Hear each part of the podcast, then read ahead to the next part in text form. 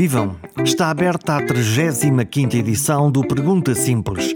Aqui fala-se de comunicação, receitas, dicas, experiências, dúvidas e golpes de asa. O Pergunta Simples faz parte da rede de podcasts da RTP Antena 1, onde pode ouvir todas as edições, ou então visitar o perguntasimples.com, o site oficial do programa, para ouvir, comentar ou subscrever. Se preferir, basta pesquisar no Spotify, no Apple ou no Google Podcast. Os programas estão disponíveis em permanência e cada novo episódio chega todas as semanas, pontualmente à terça-feira. Hoje o tema é a música. A música como linguagem.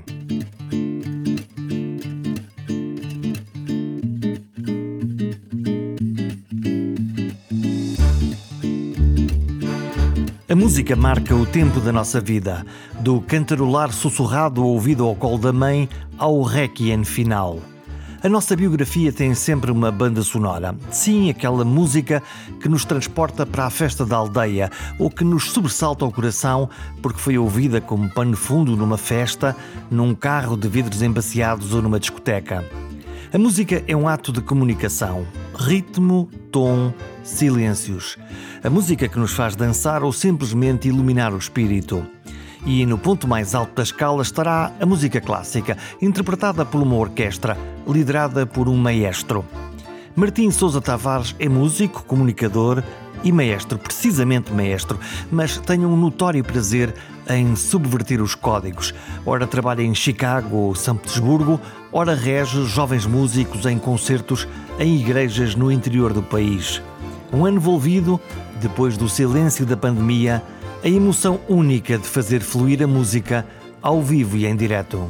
Bem, é uma, é uma sensação hum, quase estranha, porque imagino o que é uh, ser músico, mas o seu instrumento não está à disposição durante um ano, porque quem toca um piano, um violino, uma coisa assim, pode tocá-lo todos os dias, não é? independentemente de, de, se apresentar ou não em público. No caso de uma orquestra é diferente, eu não tenho uma orquestra em casa, não sou dono de uma orquestra, preciso de daquelas duas ou três dezenas de pessoas. E, portanto, eu uh, fui tendo a sensação, ao longo deste último ano que tem passado, e comentei isto com vários amigos, também colegas de profissão, que é, serei só eu ou de facto corremos aqui o risco de desaprender muita coisa?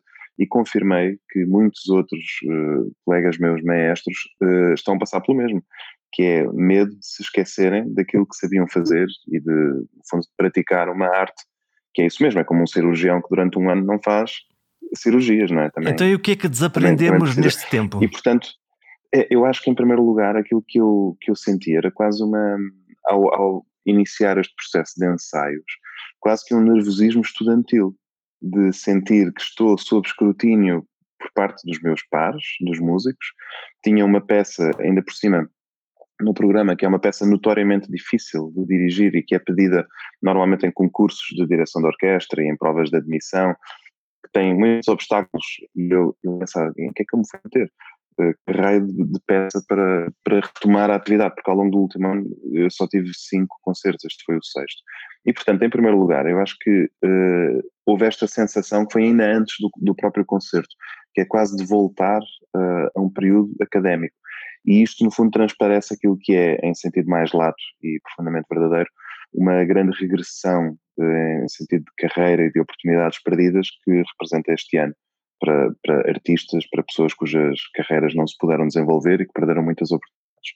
E, portanto, com base nestas premissas, a possibilidade de fazer uma coisa ao vivo e com pessoas e que já não é só para as câmaras, ou seja, um concerto mesmo, ainda que estejamos distanciados e de máscara e com a sala reduzida, é uma espécie de, de bênção, sei lá. A imagem mais próxima que eu tenho é, lembro-me muito de, de relatos de uh, pessoas que durante a Segunda Guerra Mundial iam em fuga pela Europa para chegarem aos Estados Unidos e muitos eh, contavam que quando chegavam a, a Portugal, por ser um país que não tinha guerra, voltavam a ver sapatos de pele, e, ou seja, pequenas comodidades da vida normal que já se tinham esquecido e que adquiriam um valor completamente uh, novo e diferente daquilo que tinham tido. E, portanto, isto que era normal fazer, é? é? era só mais um concerto, de repente é a última Coca-Cola do deserto. E, portanto, é uma sensação estranha, de, de enorme gratidão mas estranha porque sinto que pronto, já não fazia isto há muito tempo e quase que já não me lembrava de como gosto de o fazer. E por outro lado, é uma, uma dádiva, não é? Porque já custa-nos acreditar que este possa ser mesmo o, o desconfinamento uh, definitivo, se calhar ainda vem mais uma vaga. Enfim, já acho que somos calculistas ao fim de, de 14 meses desta experiência e, portanto, tudo somado, eu diria que foi, foi assim. Um, podemos voltar a falar daqui a umas semanas e faço do apanhado, porque entretanto virão mais e se calhar a sensação vai, vai se atenuando. Como é que lidamos durante este período, para alguém que é músico e maestro, com a ausência de audiência e com esse silêncio, posso chamar-lhe assim? É terrível. Como todos os músicos, fiz concertos em streaming. Aliás, no domingo passado, há precisamente uma semana, estávamos a fazer um concerto em streaming. E é a mesma coisa? Um, não, não é de toda a mesma coisa. Eu acho que um, é claro que em sentido do ato comunicativo, porque tocar um concerto é um ato de comunicação. Nós, a comunicação na medida em que há uma mensagem que é transmitida de uma parte para outra, porque se não houvesse vontade de comunicar, então tocávamos só para nós, escusávamos de ter alguém a receber do lado do público. E, portanto, mesmo sabendo que estes streamings acabam por chegar a muito mais pessoas, porque um, este em questão teve, não sei, um milhar, uma coisa assim, de visualizações no total ao fim de umas horas de estar online, sendo que nós jamais poderíamos ter mil pessoas naquele espaço. Portanto, objetivamente é mais democrático, é acessível a pessoas de Bragança aos Açores, ao Algarve, né? e, e isso de facto nós não podíamos oferecer. Mas uh, é claro que é muito diferente, e não é a ausência de aplauso que é diferente, é a frieza e a estranheza de estar a tocar para um aparelho, não é? Para quem quer que esteja do lado lá. Um, imagino que devia ser um bocadinho como os primeiros astronautas que estavam em órbita, enviar mensagens para a Terra, imaginando que alguém está a recebê-las, não é? Que alguém está do lado de lá, mas sem os ver, não é? Com esta presença meia, meia demiúrgica da, da tecnologia. Por outro lado, há uma coisa que isso sim se enfatiza, que eu acho que é o espírito de missão e de, de combatividade até eh, por parte dos músicos. Eu senti isso com estes músicos. É uma resiliência? Sentem, é, é, eu estava, não queria usar essa palavra que acho que foi muito fetichizada. Ou é uma teimosia, mas... é quase um temos não, que fazer não, é, uma, é, dar, é dar prova de vida, ou seja, os tempos de facto são diferentes, nunca imaginámos fazer uma coisa destas, mas é óbvio que vamos fazê-la. Não vamos virar a cara só porque é desta forma, porque se, desde que haja uma pessoa do lado lá a querer ver, vale a pena, justifica-se, mesmo sabendo que o meio em si é infeliz.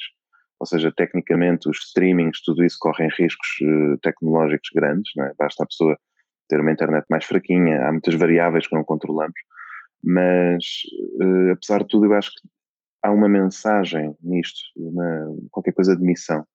E eu sinto isso com os músicos, que é o concerto com o público é uma enorme gratidão e pronto, e matar saudades, no outro caso, é, tem qualquer coisa de cumprir um, uma função, qualquer coisa de, de ritualístico até. É estranho. Não vai deixar saudades, mas é interessante. Como é que foi esse uh, momento agora do regresso, estar em cima de um palco, não na parte da dádiva da música, mas no recolher a reação do público ou dos públicos? são reações que, como é óbvio, também estão enfatizadas pela grande privação que se atravessou. Portanto, uh, acho que os públicos agora vai ser aproveitar, porque vão estar mais calorosos do que nunca, porque o que quer que seja que se dê, que seja bom, tem um valor que nunca, nunca tinha tido, não é? Porque estamos todos em, em privação, temos muita sede disto e de festivais e de música ao vivo, seja, seja ela de que for as discotecas, não é? Ninguém vai a uma discoteca há mais de um ano e, portanto, assim que formos, nem que passem DJ Tiesto de, meia-noite às sete da manhã, as pessoas vão, vão estar agradecidas por aquilo. Portanto, se os conteúdos forem bons, eu acho que eu acho que se vai sempre notar isso. E depois eu gostava muito que essa, essa gratidão, porque há uma gratidão dos dois lados, não é? de quem, é, mas também de quem recebe, se, se mantivesse, não é? Que não, não esquecêssemos o que é que passamos Uh, e pronto, as questões da memória coletiva são fundamentais, a noção do não esquecer, e porque a história se repete e tudo isso que sabemos. É importante passarmos por uma experiência destas para, para voltar a dar o valor às coisas que elas realmente têm e não dar nada por adquirido. A música é uma linguagem universal em que todos entendemos a mesma coisa quando ouvimos ou quando produzimos, ou é uma boa desculpa dos musicólogos cultos para nos atraírem ah, para. É, é, engraçado essa. Havia duas perguntas quando eu fiz a licenciatura em Ciências Musicais, precisamente na disciplina de etnomusicologia, portanto, de estudar a música no seu contexto humano e das culturas. E as perguntas eram o que é música e se a música é a linguagem universal. E como é óbvio, não há uma resposta uh, linear. Hum, então qual é a resposta é? do, como... do Martim? A minha resposta é que, de facto, um, não, não lhe posso chamar uma linguagem, mas posso lhe chamar uma prática universal. Não lhe posso chamar linguagem porque a língua, línguas há muitas, não é? Línguas orais temos, se calhar, milhares no mundo inteiro. Não há nenhuma que seja universal. Aquilo que é universal é a prática de usar a oralidade para comunicar. E nesse sentido, sim, a música está presente em todas as culturas uh, do planeta ao longo da história e vai continuar a estar. O que não quer dizer que se eu chegar a uma aldeia na Nigéria vou compreender a música que lá se pratica. Provavelmente não vou. Se eu trouxer uma pessoa dessa aldeia nigeriana e a sentar na casa da música ouvir um concerto de música contemporânea de Ligeti, provavelmente também não vai compreender. Não é? Porque, porque não percebemos o código? Porque uh, parte da experiência uh, relaciona-se com o seu contexto, com o seu significado. Uh, por exemplo, alguém que venha de uma aldeia da Nigéria, aldeia da Nigéria ou o que for, nunca ouviu cantar parabéns a você, não vai perceber aquela música. Quando parabéns a você para nós é o seu contexto. É? Nós ouvimos aquela melodia e sabemos, ah, está-se a cantar isto porque alguém faz anos, é? mas isto não está na música. Isto, lá está, isto é o contexto alargado. E, e esse contexto está codificado na cultura, nas práticas sociais, e é isso que justifica que eu chego ao Japão e não percebo a música tradicional japonesa que se toca no koto, por exemplo, que é um instrumento de corda japonês. E que um japonês chega cá se calhar não perceba a guitarra portuguesa. Hum, já que estamos a falar dos japoneses, uh, lembro-me sempre, não sei se mito urbano ou a maneira como eu uh, assim o observei, de ver japoneses precisamente a uh, ficarem emocionados com o nosso fado, apesar de pressuponho eu, não perceberem uma palavra de português, mas irem, claro. estarem, ouvirem e ficarem emocionados. E aí há música. Acredito, sim, mas aí é a experiência estética, ou seja, essa é de facto a parte que provavelmente há termos de interseção entre a nossa cultura e a deles que faz com que um japonês, nesse caso, tenha ferramentas suficientes para se identificar com o fado, ou com, não sei, estou a pensar, penso que a Marisa certeza que já fez turnês pela Ásia e com aquele grande vozeirão, eles nem precisam de saber o que é que ela está a cantar, não? É? ela até pode, pode estar a cantar eh, sílabas ou calhas, não é? Porque de facto eh, é a voz como instrumento e é a beleza tímbrica e tudo isso. E aí, aí estamos a falar de beleza sonora e, portanto, uh, ela é mais facilmente partilhável. Mas esse público, que o Jorge agora chamou japonês, eu tenho estado a chamar nigeriano, no fundo estamos a falar sempre do outro, não é? Que ouve a Marisa a cantar fado não tem noção do seu contexto completo, não é? Não podemos dizer que estão a tirar dali a experiência completa.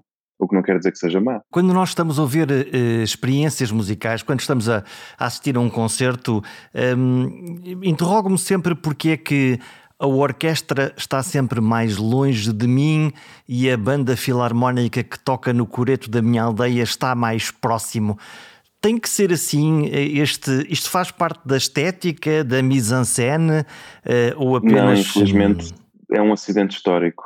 Um, há certas coisas que cristalizam ao longo da história e por razões, na verdade, muito simples de explicar, porque a orquestra é uma espécie de pináculo da, da chamada alta cultura burguesa do século XIX. Logo está distante. E que, sim, porque esta uh, a representação da orquestra como modelo de sociedade, como modelo, como modelo de entretenimento para uma franja social, uh, é também uma forma de se autoproteger. Ou seja, indo à ópera, uma pessoa que vá ao Teatro São Carlos hoje em dia vai se deparar com trejeitos que vêm diretamente do século XIX e que têm que ver com a roupa que vestimos para ir à ópera. Por exemplo, as senhoras usam casacos de pele para ir à ópera, mesmo que seja maio ou abril. E eu vi isto com os meus olhos. Eu fui assistente de sala na Gulbenkian, eles tinham uma temporada em que transmitiam a ópera do Metropolitan e eu assisti a isto. Uh, uh, senhoras que vinham com vison que não o queriam deixar no bengaleiro e depois morriam de calor lá dentro, porque a sala estava a 21 graus e elas estavam dentro de um, de um casaco de peles. Mas isto o que é? Isto são práticas podiam ser estudadas por antropologia, na verdade, e se calhar até, até são, práticas de legitimação do eu e o outro, quem é que pertence, quem é que não pertence. São círculos sociais onde nós identificamos automaticamente quem são os insiders e os outsiders. No fundo, entre aqueles que são do clube e aqueles que vieram só ver a bola naquele dia. Exatamente, e que se, se codifica também na forma da orquestra vestir. As orquestras, já não todas, mas muitas, vestem, os homens vestem casaca, que é uma peça de roupa que em século XXI só é usada, que eu me lembro, nas seguintes ocasiões. Quando um Presidente da República faz o seu retrato oficial, está de casaca, quando alguém recebe um prémio Nobel, normalmente vai de casaca. E eu não me lembro de muitas mais, porque mesmo coisas de gala e tudo isso, normalmente usa-se o smoking. Uh, para outras coisas usa-se o fraque para casamentos, mas a casaca é um substrato do século XIX. Lá está, ficou cristalizada na orquestra. E é engraçado porque é uma peça de roupa que não dá jeito nenhum a ninguém. Eu tenho uma, não me dá jeito nenhum, é um fato de três peças com um colete, portanto eu estou, estou preso dentro daquilo, daquela roupa e pergunto-me porquê é que eu estou a usar isto? Ah, porque é tradição. E porquê é que é tradição no século XXI usar uma peça de roupa do século XIX? Lá está, porque cristalizou. Ficou assim. É um, é um resultado e um reflexo de algo que não se quer dinâmico. O Martim, pelo contrário, eh, olhando para o seu percurso, faz exatamente o contrário. É, portanto, um belo candidato a não entrar na Gulbenkian, porque eh, é completamente fora desta estética, podemos usar assim, juntando, por exemplo, o Capitão Fausto e a Orquestra das Beiras, passando pedacinhos de música techno na Antena 2. Isto é para chegar aonde? Que comunicação Bem, eu, é essa? Eu espero não estar proscrito na Gulbenkian, nem como músico, nem como membro do público, aliás, continuo a ir lá e sei que a Gulbenkian tem a abertura, tem jogo de cintura uh, para aguentar isso. Aliás, tem lá agora um diretor musical que, que também é uma pessoa jovem e que vem rejuvenescer uh, muita coisa. Mas uh, tudo isso que o Jorge estava a dizer, eu acho que é, é, é resultado de uma forma de estar na música que é simplesmente desassombrada e que se norteia pela procura, um certo hedonismo até, mas pela procura daquilo que é bom, daquilo que dá prazer ouvir, daquilo que faz sentido ouvir e daquilo que, que também é importante ouvir, na verdade. E eu sinto que passar techno na Antena 2, dito assim, de facto parece que eu perdi a cabeça. Foi uma é? provocação? É? Mas, mas, uhum. mas, já, mas já lá passou, a verdade é que já passou. Eu já falei do Berghain na Antena 2, sabendo que se calhar 90% dos meus ouvintes não sabem o que é o Berghain. E se forem pesquisar, se calhar vão ter uma surpresa. Não sei se o Jorge sabe que é o Berghain, suponho que sim. Hum, não, mas quero saber, estou aqui em pulgas para saber. o Berghain é, uh, digamos que é o Lux de Berlim. Sendo que Berlim não é Lisboa, não é? Berlim é a capital uh, mundial, eu diria, de, da cena clubbing, no fundo, de diversão noturna em clubes em discotecas. Então, e qual foi mais. a ideia de ir buscar uma música de um clube francamente vanguardista, Porque... de uma das cidades mais vanguardistas, e trazer para uma rádio clássica? Imagino ou apontaria quase fixada no século XVII, XVIII e XIX em termos de estética Sim, musical? Porque uh, a Antena 2, tal como a Antena 1 e a sua irmã Antena 3, têm a noção de serviço público, que eu abraço. E eu sinto mesmo que quando estou com o microfone à frente e, e, e falar para aquele microfone, eu estou a cumprir esta noção de serviço público e entendo que é preciso mostrar aos ouvintes aquilo que o mundo tem para dar. E eu não estou simplesmente a querer mostrar música do Berghain, a ideia não é essa. Aquilo que eu passei no caso do Tecno tem que ver com um compositor que, por sinal, ainda por cima é neto do Prokofiev, portanto, altamente legitimado em termos académicos e tudo mais, que também é produtor musical de música pop e que usa, ele próprio compõe música clássica e depois usa essa música para fazer loops para fazer uh, samples, coisas do género, e transforma aquilo, por exemplo, numa peça techno que podia passar no Berghain. E eu acho que isto, para já, para quem não conhece, é muito interessante, é uma forma nova de fazer música. Depois só prova que a música clássica não está morta, consegue relacionar-se com o seu tempo presente, com o seu espaço, e uma forma de arte que consegue fazer isto é uma forma de arte viva. Quando uma forma de arte não se consegue relacionar com mais nada e apenas é um museu de si própria, é uma forma de arte morta, é como uma língua morta, não é como o latim temos que o estudar, mas já não o praticamos. Por muito bonito que seja, não é? Ficou ali. Eu duvido que o latim tenha muitas novas palavras a surgir a cada ano, enquanto que a língua inglesa tem, não é? A palavra selfie, por exemplo, é? foi a palavra do ano há para aí 10 anos. Provavelmente o latim não tem a palavra selfie. Porquê? Porque é uma língua que já não está em estado dinâmico, está em estado fossilizado. O que nós podemos fazer por ele é conservá-lo. Para que não se deteriore. E eu não quero a música clássica assim, eu quero que a música clássica possa dizer selfie. Estamos claramente num universo em expansão.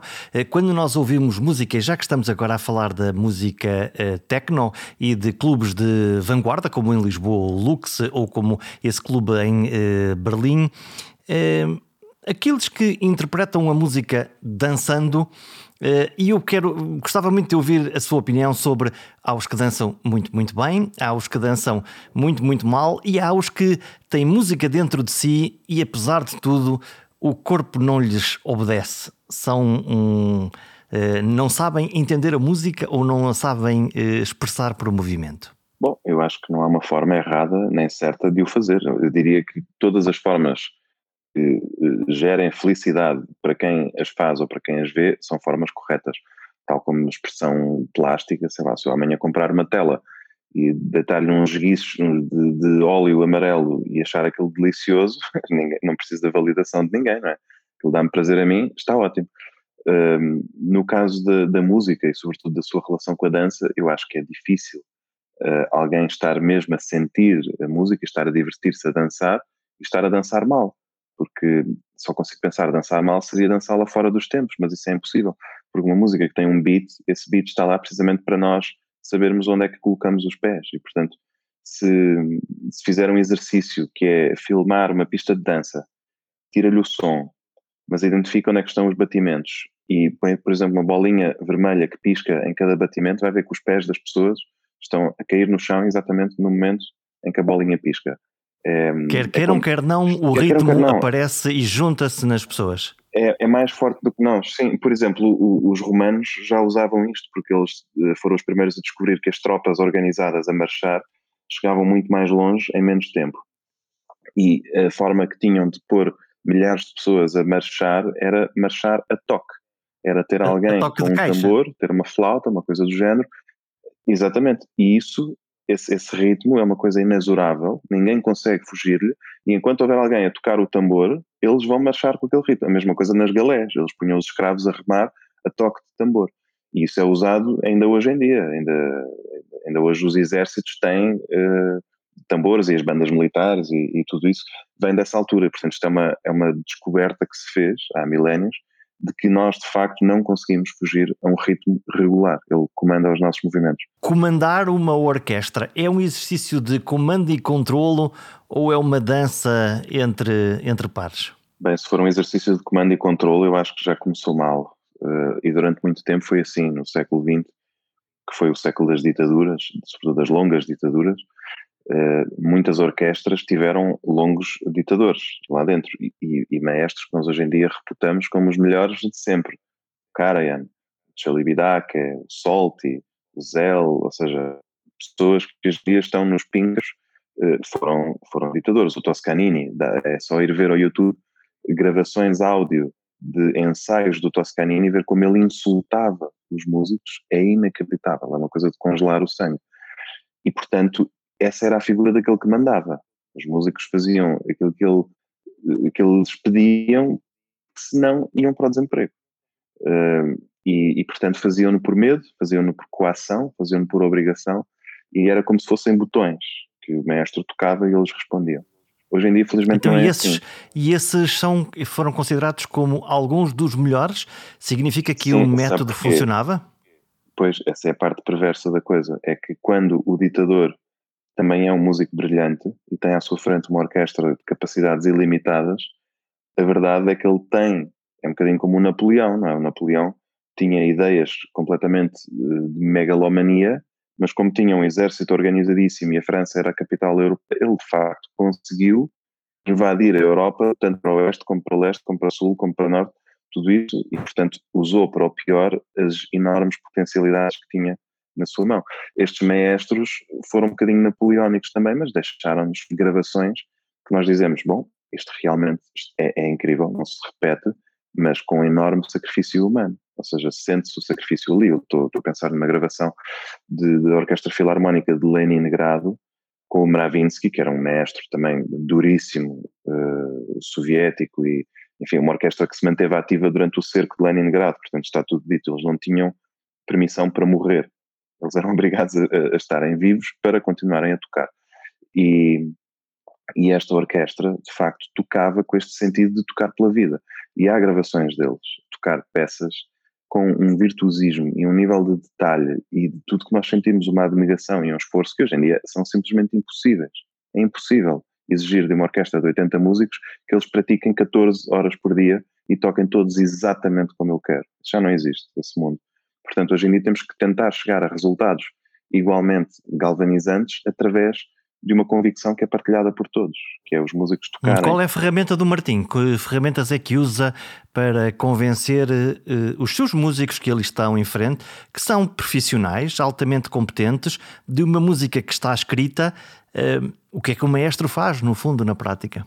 Bom, eu acho que, em primeiro lugar, tem de chegar muito preparado, não é? tem de ter qualquer coisa para dizer. Eu, o que é que eu posso dizer que seja verdade? Não é? Tem que ser alguma coisa que, de facto, eu conheça e, e, onde eu tenha uma palavra a acrescentar. Se eu não tenho nada a dizer, se é uma coisa só de rotina, então a orquestra também não tem muito para, para me dar. Na verdade, há muitas vezes com orquestras profissionais, há ali músicos que se calhar já tocavam naquela orquestra quando eu andava de gatas e Como é que é essa relação Portanto, com os músicos mais é velhos e que têm alta qualidade? Pois é aí que eu acho que é aí que eu acho que é importante eu ter algo a dizer. Uh, algo que seja válido, algo que seja único, meu, que não sejam ideias de empréstimo de outros, e depois que eu tenha a humildade de, chegando lá, uh, essas ideias não serem definitivas, são um ponto de partida, mas eu depois tenho de ter em consideração questões que não, que não conhecia, por exemplo, eu podia estar a pensar levar a música a um certo ritmo, mas chego lá e percebo que os músicos têm capacidade para tocar aquilo mais depressa, sem comprometer a interpretação, e portanto vou-me adaptar também àquilo que a orquestra me dá.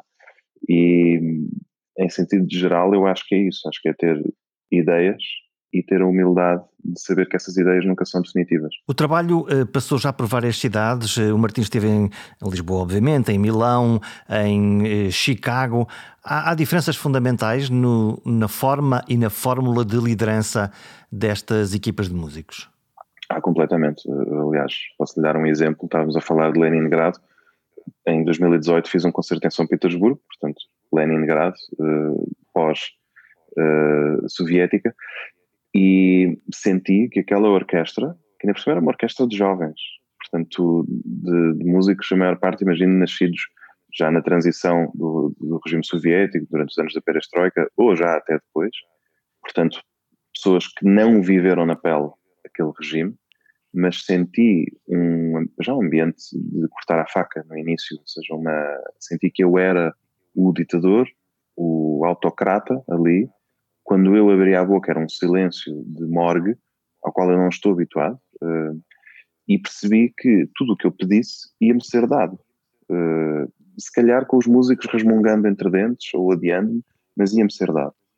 E eu não queria esse tipo de poder, eu na verdade queria mais uh, descobrir certas coisas com eles. E, e havia peças russas naquele programa que eu gostava de estudar mais ou menos com eles e, e senti que eles não tinham essa abertura, porque não estavam habituados a que os maestros lhes pedissem opiniões, por exemplo, ou que lhes perguntassem se isto está bem ou mal. E, e isso foi uma diferença atroz eh, em, em comparação, por exemplo, com o sistema americano, onde toda a gente tem que ser tida em conta e onde eu não posso tratar as pessoas dessa forma. E achei que aquilo de facto era muito sintomático de ciclos que demoram muito tempo a passar e estes músicos, eh, embora tenham nascido já em anos pós-União Soviética, os pais deles não nasceram e, portanto, o sistema ainda não mudou assim tanto, há de demorar algum tempo. Mas pode-se dizer que também a Rússia não é o lugar mais democrático do mundo, ainda hoje em dia, não é?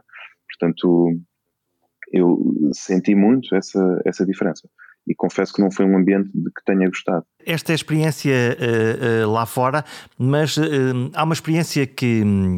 Que, que o Martim levou a cabo com músicos, jovens músicos, imagino, em Idanha Nova, eh, uma orquestra, Orquestra Sem Fronteiras, que tem exatamente um cunho diferente. Imagino que com músicos não profissionais, ou pelo menos pouco profissionais, e tentando levar a música onde ela não chega. Como é que é esta experiência de uma orquestra sem fronteiras no interior do país, de alguém que afinal pode tocar em Chicago ou em São Petersburgo, se quiser?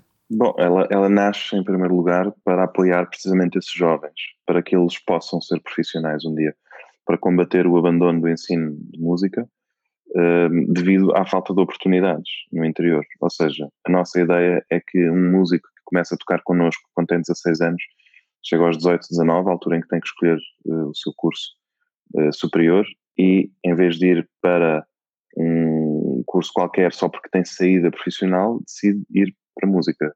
Porquê? Porque já teve várias experiências de trabalho digno, profissional, remunerado, interessante, estimulante, que o agarraram. E, portanto, em primeiro lugar, nós queremos uh, combater esse desperdício de talentos. Uh, e digo desperdício porque é mesmo isso. É, falamos de, de, alunos preparados que fizeram um conservatório até o oitavo grau, escolas profissionais, tocam um instrumento desde os 10, 11, 12 anos, prepara, com um grande investimento dos seus professores, das suas famílias, e depois muitos chegam aos 18 e viram as costas a tudo isto uh, e decidem começar do zero um curso de, sei lá, uma coisa qualquer, por segurança laboral. E eu entendo-os, entendo que fazem isso porque não sentem que há oportunidades uh, para serem músicos. Uh, mas se calhar o seu sonho era serem músicos e, portanto, é quase que uma questão de justiça para que possam acreditar nesse sonho. Portanto, uma vez montada a orquestra, temos de tocar. E aqui então levanta-se a segunda missão, que é o desenvolvimento de públicos e o, o, fortalecimento do ecossistema cultural no interior nacional, que é uma zona que, como sabemos, uh, sofre de grandes disparidades, não só culturais, mas uh, tudo, não é? São, são questões endémicas de uh, oportunidades de trabalho, oportunidades de, questões sociais, culturais, económicas, tudo isso que sabemos, e, e portanto, é para nós um privilégio poder sentir que estamos a fazer missão. E agora, neste mês de maio, entre maio e junho, vamos andar quase em 20 aldeias uh, a tocar música com uma orquestra. E eu atrevo-me a dizer, são, são aldeias onde não só uma orquestra nunca foi, mas digo por experiência própria, muitas pessoas nunca terão visto uma orquestra. Já fizemos Onde é que se toca? Não haverá propriamente muitas salas uh, não, preparadas toca, para uma orquestra tocar? Não, toca toca-se em igrejas matriz, toca-se em casas do povo, toca-se em salões de baile, toca-se em cineteatros, centros paroquiais, já, já, estive em todos estes sítios. Já toquei com uma bola de espelhos por cima da cabeça, uh, alguns na, na, freguesia da Covilhã, quando fizemos a primeira iniciativa destas maratonas. E o espírito é precisamente este: é uma atitude de descentralização radical da cultura, de chegar àqueles que são sempre esquecidos, as zonas rurais, zonas isoladas, onde as populações estão em fator de exclusão, todas essas situações que sabemos, e, e dar-lhes o melhor produto possível. Ou seja, não comprometer. Eu depois não quero chegar lá e apatetar as coisas ou simplificar porque tenho medo que não me entendam. Não, eu quero chegar lá e dar o melhor produto possível. É o mesmo que convidar o máximo Botura para lhe fazer um jantar três estrelas Michelin e vai servir esse jantar na freguesia E o público, como é que reage? reage muitíssimo bem, porque o Máximo Botura cozinha muito bem, não é? Ele não sabe fazer comida má. Uh, no nosso caso é exatamente o mesmo. Esta música é extraordinária. É um encontro com a beleza, as pessoas adoram. Já tivemos uma história, uh, uma vez, uh, tínhamos acabado de tocar, estávamos numa igreja, e isto chama-se maratonas, porque nós fazemos quatro ou cinco ao longo de um fim de semana, portanto tem que ser concertos curtos, e são concertos em que eu estou também a falar com as pessoas e a, no fundo, partilhar o meu amor por esta forma de música. E quando chegamos ao fim, as pessoas estavam a aplaudir e há um senhor que se levanta e que se põe à frente da porta da igreja, a tapá-la com as costas e diz: Vocês não se podem ir embora daqui. Não se podem ir embora. Vocês não podem vir cá, dar-nos isto, isto é a coisa mais bonita que já aqui passou, e a seguir vão-se embora. Nós queremos mais. E eu disse: Bom, eu sou muito sensível a isso e voltaremos cá, mas entretanto podem fazer uma coisa, que é nós ainda vamos tocar em mais dois sítios hoje que são pertinho daqui. Uh, venham connosco, venham às próximas aldeias, é, imagina 5 e 10 quilómetros dali, aquilo é um percurso geograficamente coerente, e assim fizeram. Então saímos nós, fomos para o nosso autocarro da orquestra, esvaziou-se a igreja, fecharam a igreja à chave e a aldeia mudou-se peso para a aldeia seguinte. Parecia tipo o flautista de Hamelin, a ver que vai tocando e vai atraindo uma multidão de, de ratos, só que neste caso eram as pessoas. E quando chegámos à última aldeia do, do dia, um, era, era concertos na igreja sempre, uh, as pessoas já não cabiam na igreja, lá dentro. Então estavam cá fora no adro e, e depois disseram que estavam a fazer o relato umas às outras do que é que se estava a passar lá dentro, tipo os jogos do Benfica dos anos 40, não é? Que é aqueles que ficavam à porta do estádio, havia alguém que tinha um rádiozinho e dizia aos outros o que é que se estava a passar. e pronto, passou-se isto numa aldeia em que se estava a tocar Dvorak. Então a pergunta difícil, porquê é que ao longo dos últimos anos deixamos as pessoas a morrer à sede dessa estética, dessa cultura, dessa vontade de uh, ter comida de elevada qualidade e ter experiências uh, estéticas que as uh, fariam crescer seguramente? Bom, eu acho que porque, ao contrário do que se lê na Bíblia, os últimos não são os primeiros. De facto, os últimos são os últimos em, em tudo, estão no fim da linha e, portanto, nunca são prioridade para ninguém. E muitas vezes os projetos que se dedicam aos últimos acabam por esses projetos também ser os últimos são os menos atrativos, os menos sexy. Não é aquela startup fixe que está no hub de Lisboa, não é? Não, é uma IPSS que trabalha com crianças desfavorecidas em zonas remotas e, portanto, estão longe dos centros de decisão, ninguém ouve falar daquilo, são sempre, de momento apresenta-se tudo num texto de coitadinhos, quando não é assim, há uma enorme dignidade também eh, por parte de toda a gente envolvida e, e eu acho que este, este projeto em específico da orquestra consegue, e por mérito de muita coisa, não é? nem sequer atribui este mérito a mim, mas consegue ter um bocadinho, uh, estar em estado de graça. É um projeto que já tem dois anos e continua a dar que falar, as pessoas continuam a querer saber o que é, a interessar-se, e nunca com esta perspectiva dos coitadinhos. Nós não estamos a fazer ação social, não estamos a dar uma esmola, estamos a tentar virar o bico ao prego, que é diferente. E isso é uma coisa muito interessante. E, e, este ano, por exemplo, para voltar a falar do ciclo das maratonas, decidimos uh, dar um passo mais, uh, ser mais ambiciosos e em vez de levar música clássica dita normal, vamos levar música clássica desafiadora de um compositor contemporâneo da Finlândia, de quem nunca ninguém ouviu falar e que se poderia muitíssimo bem programar na Cultura Gesto, na Gulbenkian. Seria interessantíssimo dar a conhecer este autor ao público português. Vamos fazer isso, é mas nas aldeias.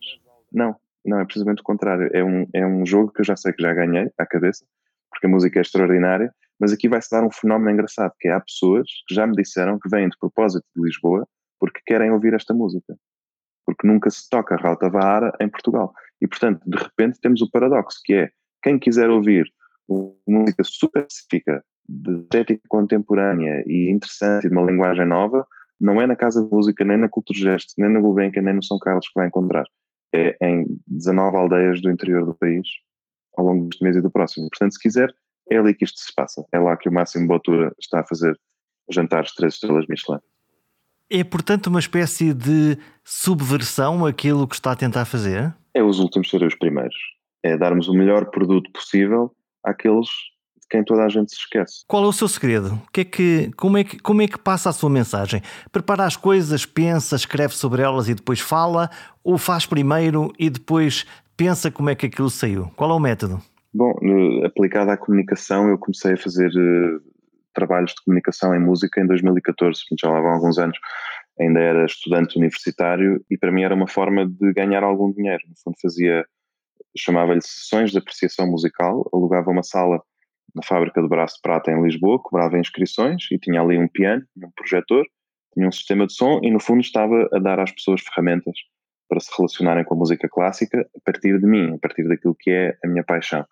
E aquilo foi correndo muito bem e consegui ter algumas peças jornalísticas sobre, sobre aquilo. Comecei a ser convidado para fazer os guias de audição na Gulbenkian, para fazer isto aqui e ali, e comecei a perceber que este ramo que eu via como uma coisa meramente uh, quase casual para ganhar uns trocos, uh, na verdade era de uma enorme importância. Comecei a perceber que isto ia se transformar numa missão e quase uma espinha dorsal daquilo que eu faço. E hoje em dia, uh, esta área de desenvolvimento de públicos, que é disto que se trata, é das coisas às quais as organizações de artes uh, mais dão atenção, que é transformar os chamados não públicos em públicos, não consumidores em novos consumidores de disciplinas artísticas, e no fundo, sem o saber, eu tinha, comecei a fazer isso há oito anos de forma muito empírica e hoje em dia já tenho bastante bagagem, bastante traquejo e bastante eh, conhecimento também, eu diria, em termos teóricos e de, de, abordagens e metodologias, que fazem de mim uma pessoa cada vez mais procurada nesta área, porque não há muitos a fazê-lo, eh, sobretudo conjugando uma parte prática com uma parte comunicativa, que é eu posso estar a falar sobre isto, mas depois agarro na batuta e dirijo a orquestra. Portanto, mostro exatamente aquilo que estive a dizer antes, ou então no piano chego lá e toco as coisas das quais estive a falar. E eu acho que isso acaba por ser um trunfo para mim. Não é segredo nenhum, é a circunstância que é, E oxalá houvesse mais pessoas a fazer isto. Em, em outubro do ano passado, eu dei uma formação de comunicação em cultura, portanto, sinto que já tenho conhecimento suficiente para poder partilhá-lo e tivemos eh, os lugares que pusemos eh, à disposição encheram rapidamente e com muita vontade de que se façam novas, portanto, a minha ideia não é ter segredo nenhum para mim, o que eu quero é mais pessoas a fazer este trabalho. Para fecharmos esta nossa conversa, e já que falamos de aprendizagem e de muitos alunos que começaram este ano a aprender alguma coisa de música, eh, aprende-se melhor ou conquista-se melhor as crianças oferecendo-lhes um instrumento para começar a brincar antes de saber ou com 50 lições de solfejo e depois sim um instrumento para tocar? Bom, eu diria que é com um instrumento, mas com alguém que ensine o um instrumento. Porque ter só o piano e ver uma criança sentada no piano a dar palmadas nas teclas ou calhas não é muito edificante também. E acredito que não seja por aí que a criança se vai agarrar àquele instrumento. Mas se tiver o piano e se tiver alguém que ensine a relacionar-se com o piano, dispensando esse solfejo e essas disciplinas teóricas no início, eu acho que é, é trigo limpo, não há como falhar. Foi como funcionou comigo. É uma relação exemplo. entre um aluno ou uma criança e um instrumento, é o segredo dessa acho, uh, união? Pode, ser, pode ser através do canto também não tem que ser um instrumento, mas o que eu acho é que a música é uma coisa prática, é uma coisa que sentimos. Uh, ninguém quer ouvir falar de música, nós queremos é ouvir música. Se depois gostamos tanto de música, então aí já não nos importamos de ouvir falar sobre ela. Mas começar a ensinar música a uma criança, ensinando a ler uma partitura, explicando onde é que é o dó, o que é, que é uma colcheia, o que é, que é uma semibreve, está errado, a criança não quer nem saber. O que quer é meter os dedos no piano e conseguir tocar uh, a musiquinha que está na moda entre os colegas, uma coisa assim. E, portanto, eu acho que o truque é esse. Seja nota a nota, a estudar a pauta ou simplesmente a experimentar, a música é uma das mais virtuosas formas de comunicação. Tal como na música, a comunicação tem uma estética, uma ética e uma forma. E só com estes três ingredientes haverá harmonia.